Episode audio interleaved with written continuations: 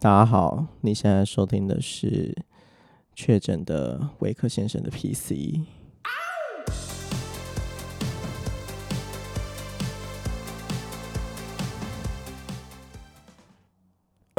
没错，今天是我确诊的，诶，我是十八号确诊，那今天是二十一号，所以就是关在家的第三天。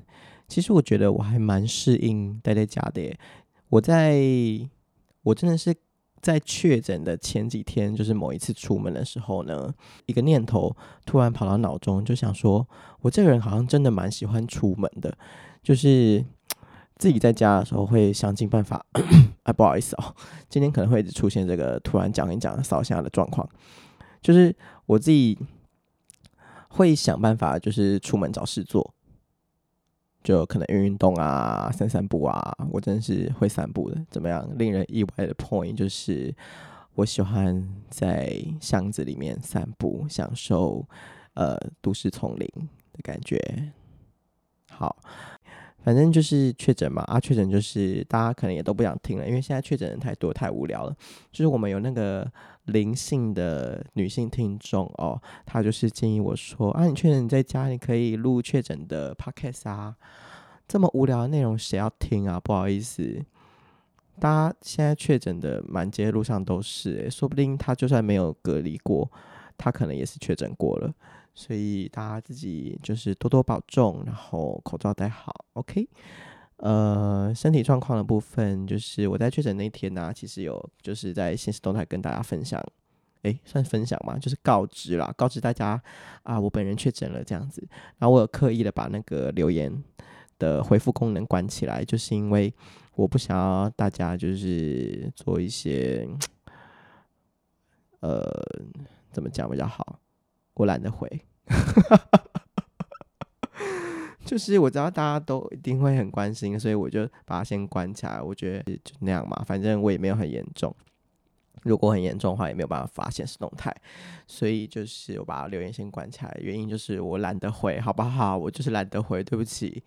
还是有很多呃比较亲近的朋友，有比如说灵性的听众、灵性女子听众，她就会传很多如何申请保险啊，或是如何申请证明书的东西来给我做参考，或者是会有一些人也会比较亲近的朋友会主动问说，呃，身体状况好不好啊，什么之类的，啊，我就是在这里统一的回复，就是我身体状况好的不得了。好，那现在就是对了。我相信很多人就是这样子啊，平安就是福。虽然确诊了，我除了咳嗽，然后一点点流鼻涕，就是然后身体可能背部肌肉有点酸痛之外，都还蛮正常的。然后筋也是照拉，体能照做，拱桥照撑这样子啊。但是有一点就是，COVID 的病毒会让你的痰啊超浓。浓到像口香糖一样浓比的这个治痰的这个功能哦，算是呃一等一的特等奖，特等奖。好，那这个居家隔离的第三天呢，我都在干嘛呢？身为福大中文系如此的好学，对不对？那我一定就是读万卷书，又行万里路。所以呢，我看了总共一二三四五六。呃，总共六部 BL 剧，我接下来会分享我在这三天看的这六部剧的一点点内容跟一点点个人的小想法。所以，如果你不想要听的话，你可以呃听到这些名称之后，自己去搜寻这些影集来看。那我里面的内容都不会讲得非常详细，所以如果你听到某一部，你觉得诶，这个题材我还蛮有兴趣的。那你不想要知道更多，你就先稍微快转到下一步，那就可以了。OK，开始。好啊，这个 BL 剧呢，其实我觉得我算是一个先知，因为我在我确就是我快筛阳性之前，我就是一个心血来潮，跟我们 BL 剧的大师哦，也就是我们呃台湾街舞圈男同志的先驱佑平老师，呃要了几部 BL 剧来看。啊，我就想说，好啦，漫漫长夜也是有时候睡不太着，蛮闲的，那就来接接受一下这个爱心广播的攻击好了。所以我就先跟他要了，就是他推荐的最近看的 BL 剧哦，啊他就推荐了我这个两小无猜啊，我先跟大家说我看了哪一些好了，我念的这个是照顺序的哦。我先看两小无猜，然后是拆散的拆，就是两小无猜。好，再来第二部是《千星传说》，一千颗星星的传说。再来是一部电影叫《爱在暹罗》，然后数到十就亲亲你，这个名字好惹。下一个更惹，《黑帮少爷爱上我》。最后一个是韩剧语义错误。好，这一些以上都是 BL 剧哦，就是腐女在看那种，或腐男在看那种啊。如果你就是有一点恐同，或你不想听的话，那请你滚出我的频道。呃，反正那个 BL 剧哦，大家如果你没有当过腐女啊，连就是 BL 漫画也没有看过的，我觉得有一些重点是 BL 剧一定要有的。一些心动的时分，然后呢，很重要的还有就是当一号的这个呃角色的个性定位，跟当零号的这个角色定位要有一定上面的冲突，或者是身份地位上面要有一定的冲突。哎呦，就是你们在便利商店买得到那种一本五十九块还是七十九块那种小说，会出现那种情节啦，就是会让你嗯、呃、在思春期的时候看了会怦然心动。就觉得这剧情也太烂了吧，太没质感了吧，但就是还是照样买单。对的，就是我们就是这么无聊的物种哦。所以呢，我先讲，如果你只是单纯想要看小情小爱，然后没什么重。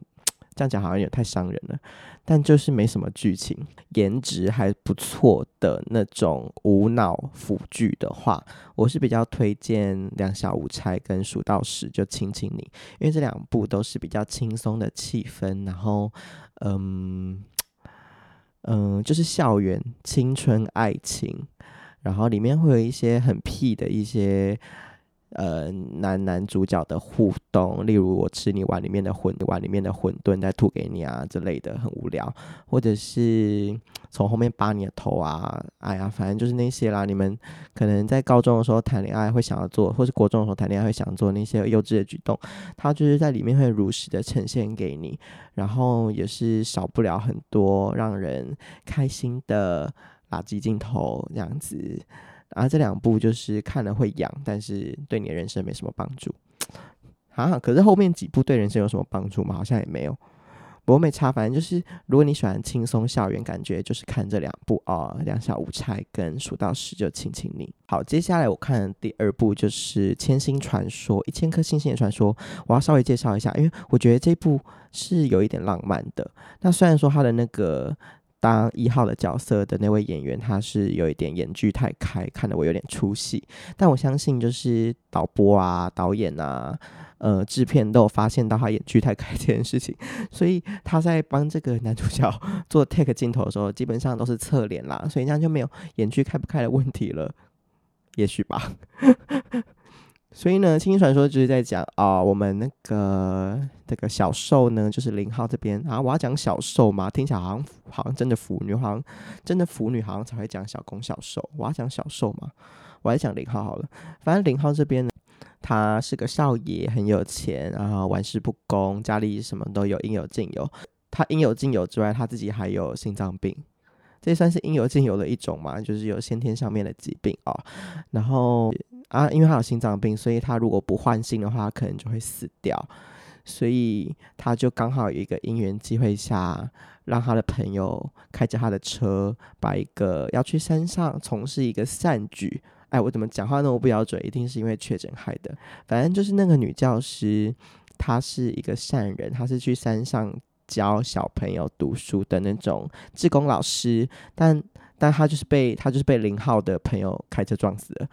然后刚好让零号得到这颗心脏，然后换了心之后，我们这个零号呢，好像心地就突然变得很善良，而且他又拿到这个女老师的日记本，所以呢，他就发现说，哦，原来他这个女老师是要回山上去教书的，他就觉得，我既然得到了你的心脏，你让我的生命有一种重新开始的感觉，那我应该要去完成。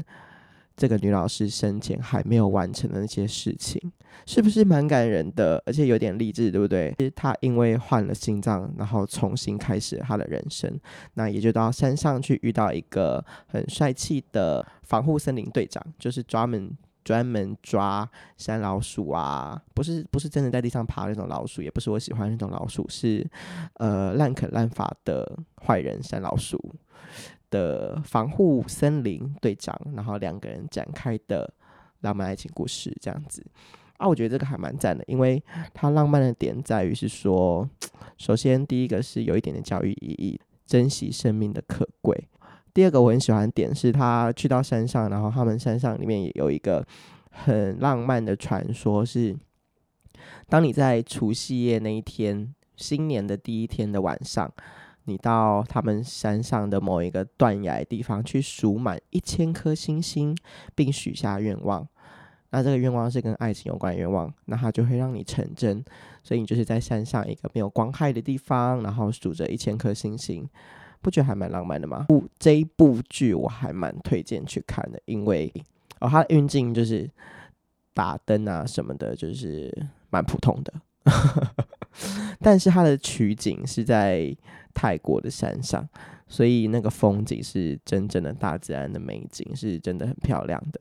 然后里面的人物我都觉得是很可爱的个性，而且颜值也很高。尽管是男二，他的颜值也很高。里面那个医生长得也是蛮可爱的，唯一的缺点是一号的颜距太开啊，讲几遍。然后里面其实我一集有看到哭诶，因为。你也大家就是刚刚有听到一号，他是在山上的森林防护员的队长嘛？那他可能这辈子就是想要以待在深山里面作为他一辈子最想做的事情。但是零号他是富家公子啊，那富家公子 就会有富家公子在世人的脑中应该要去做的那些事情，去享受人生，去体验人生。所以他有在里面有一集，他们要分开的时候，一号就跟我们零号小受说：“如果你希望我快乐的话，我希望你把我忘记，因为你还有大好的人生，而不是待在这个山上跟我一起。”哦，我哭了。怎么会有这么成熟的爱啊？我就是我要的就是这种，嗯。反正剧情讲到这边，就是已经雷了大概四成。我相信我的听众大概没有那个闲工夫去把我看的这六部剧都看一看。而且今天是我隔离的第三天，我应该还会继继续看下去，会吗？先说我的好像都没什么在练舞，诶，这样可以吗？好，没有人知道，没有关系哦。然后，所以我接下来就会继续把这些雷都爆一爆。所以，如果你不想听的话，你就往后调五分钟。结果就听到另外一部剧的雷啊！你们就当古阿莫在听啊、哦。反正《清新传说》最后也是一个完美的 ending，就是少爷公子哥他还是有回到都市去过他生活，但是过了两年之后，就再跑回去山上，从此过着幸福快乐的日子。结束，嘿嘿，想不到吧？想不到我所谓的暴雷，居然就是这么的随便吧？一点点细节都没有交代。好，反正就是这样子啊、哦，就是很刺激，然后里面就是。很温馨，所以我觉得这个就是看了会让人有有一点点余韵的那种，因为是很温馨的，你就会觉得说啊，怎么结束了？不知道大家有没有这种感觉？就是一出剧如果它是走温馨取向，你就会觉得我想要继续生活在他们这个温馨的世界里面，我不想要回到自己的现实生活，大概就是这样子。下一步。我想一下哦，在我讲语义错误好了，因为语义错误就是我比较感触也没那么深的，所以我想把感触深的放后面一点。语义错误就是韩剧，它是它就韩国两个爱豆演的，然后他们就是男团的成员，所以不过一个年纪比较大啦，一个好像三快三岁了，然后一个还在刚起步这样。啊，语义错误，我觉得应该也蛮多人都看过，因为他们两个长得很帅，然后，然后一号是一百九十二公分，然后零号虽然是一百七十七，一百七十七也很高，可是，在一百九十二旁边，他们就是还是有那个身高差的这个卖点，就很可爱。嗯，韩剧嘛，韩剧就是韩剧的那样，所以基本的一些水准就是维持在。我剧情的话，就是呃，零号他有点像亚斯伯格症患者，他很像机器人。然后理性到一个不行，啊，一号就是花花公子，然后两个人因为因为他们分到同一组，他们在课堂上分到同一组做报告，因为花花公子都不做报告嘛，所以我们这个理性机器人的零号先生他就直接跟教授说，这些人都没有做报告，所以导致我们的一号延毕了，然后两个人就因此纠缠上，最后就是完美 ending 这样，就是蛮普通的，就是你们很闲可以看一下。就是甜的程度，当然是不比我前面说那两部，就是单纯在校园里面卖卖甜的那个甜。因为我觉得韩国的风气好像也没有这么这么黏腻，就是感觉韩国还是偏保守。所以他们演员，如果你你不喜欢看那种太娘的感觉，或者是。呃，你想要一点点真实感，或是一点点比较霸道的那种感觉的话，就比较推荐韩国的，因为韩国他们相处上面来讲呢，还是很像兄弟在相处，就两个人互骂的口气啊什么的，那都是比较贴近日常一点，就还蛮可爱的。就是上一秒可能在互骂，下一秒又亲起来，很奇怪，但又觉得很好看。嗯，就这样。如果你喜欢看 man 一点的一号的话，那就看韩国的。什么意思？那个《爱在暹罗》是一个很久很久以前的泰国 BL 电影，然后这也是佑平老师推荐给我的。那我当初就是因为刚看完《两小无猜》嘛，所以我就是在一个青春爱情的氛围里面，所以我就去看了《爱在暹罗》。我就想说，好，那我要去感受一下，嗯，浪漫氛围的呃电影。因为我想说，如果是拍成电影的话，那个质感一定是提升啊，所以我就是也是抱着一个期待去看。结果我发现，《爱在暹罗》的主轴好像也不是放在他们两个谈恋爱。阿，顺那一题，男主角其中之一就是初恋那件小事的马利欧先生，他那时候大概应该才高中还国中吧，就是童星的那种感觉。我只能说，虽然他才高中或国中，但他长得非常的可口哦。我就因此还去看了一下马里欧现在的 IG，就发现马里欧现在是一个看得出来是 baby face，可是就是一个大叔了，看得出来是一个大叔，已经上年纪了，比林志颖还像大叔。就虽然他们都是 baby face 代表，可是马里欧看起来是有老味的。抱歉了，马里欧先生，《爱在暹罗》行就是经典中的经典。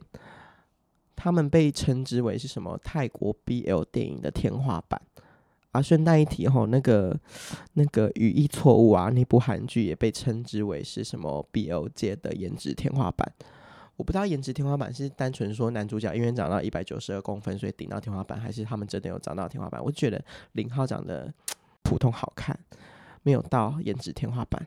好，这是题外话。所以《爱在暹罗》它的重点其实。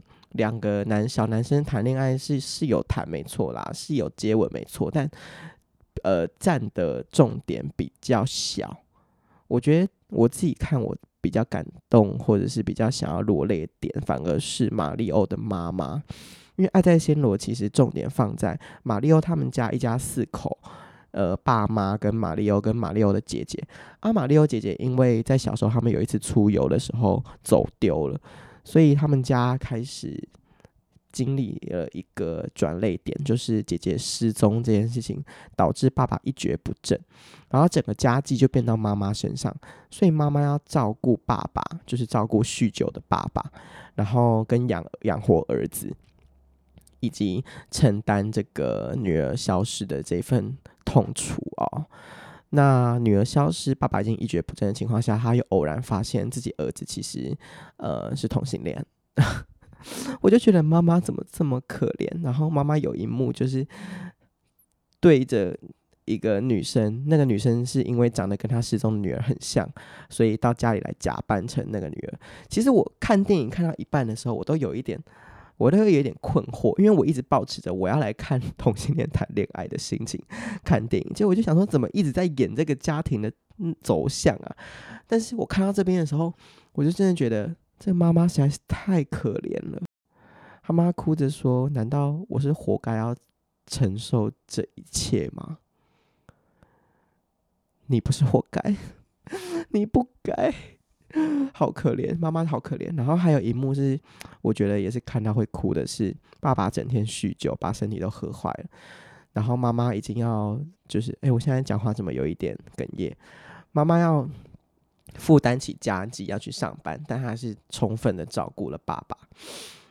那他就帮爸爸准备三餐嘛，早餐帮爸爸准备饭菜，然后中午回到家，看爸爸饭菜一口都没有吃，他就把那个冷的饭菜拿来自己吃，然后帮爸爸换上热的饭菜。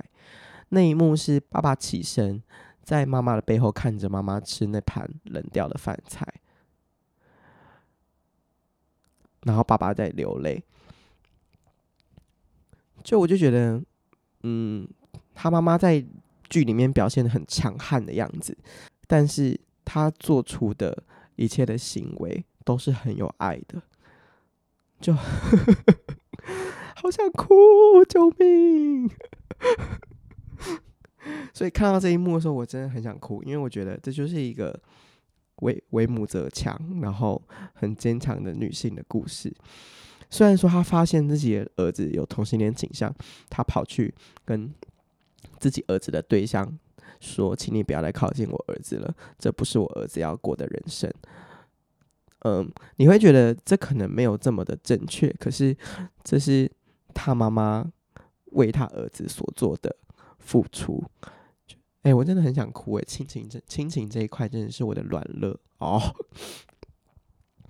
就是你会体会到妈妈的用心，虽然说她并不是做的每一件事情都非常对，可是她确确实实在为这个家庭做努力。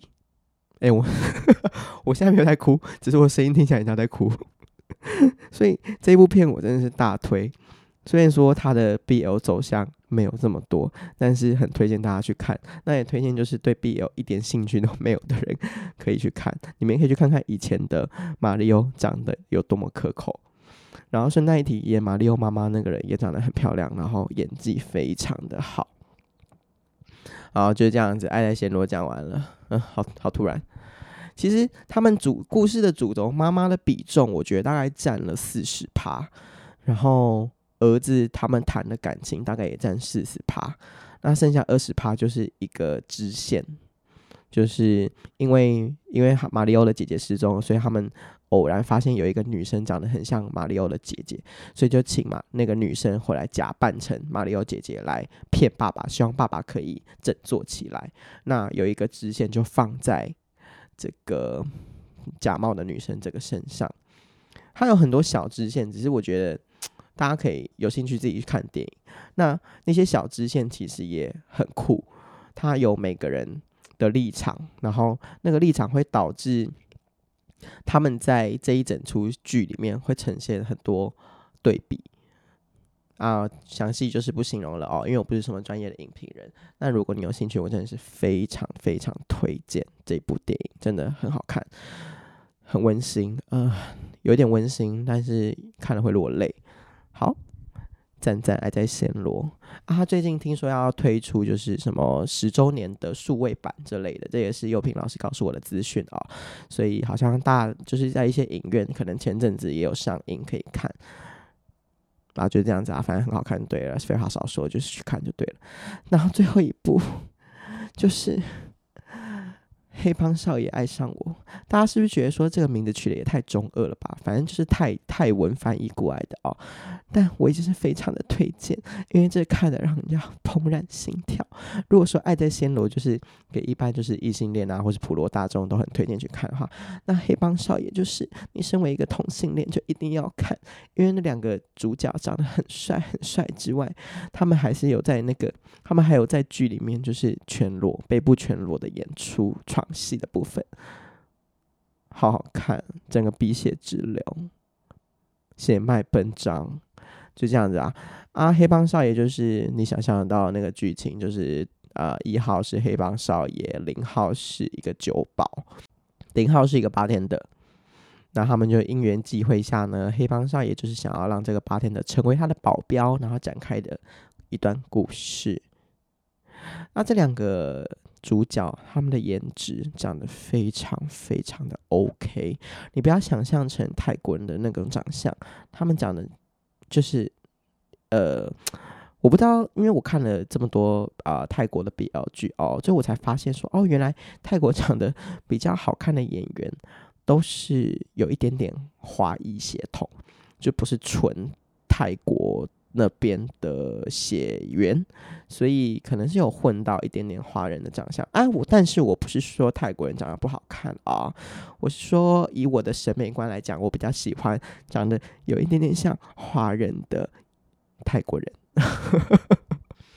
好，就是这样子。所以黑帮少爷他的卖点呢，除了就是血脉奔张的情欲画面之外，他的打光是有好几幕，我就会觉得说，哦，也太认真了吧？因为我没有想到一部 BL 剧，我一直觉得 BL 剧是很小众的，因为平常。普罗大众不会想看 BL 剧嘛，所以我就想说 BL 剧就是以青春爱情为主啊。没想到黑帮少爷他是认真在拍枪战呢、第一集就出现很多飞车的场面以及枪战的画面，我吓到。想说有必要这么大制作、大成本吗？但他们就真的是这么做。然后那个灯光是认真在打的，情欲的时候呢，就是一种这种很色、红红的；或者是内心的时候呢，就是有这种橘橘的。天哪，我形容的好糟哦！但是希望你们就是 想象的出来，那个灯光是认真在打的。然后接下来是他们还有一些外景。那我看他们的一些花絮，就是他们跑到泰国北部的山上去拍那个外景，啊，是有断崖的那种场景，所以他是有出动空拍机的。我整个看到超困惑，我想说，BL 剧有至于做到这种制作成本吗？但黑帮老呃黑帮少爷他就是做到了，而且他现在还在上映当中。呃，它是连续剧啊，所以它一周只只更新一次啊，所以我们台湾就是每个礼拜天才会更新，也就是明天。呃，因为我现在录音是礼拜六，所以我现在非常期待，希望可以看到最新一季的《黑帮少爷》。这个算是我这三天以来我。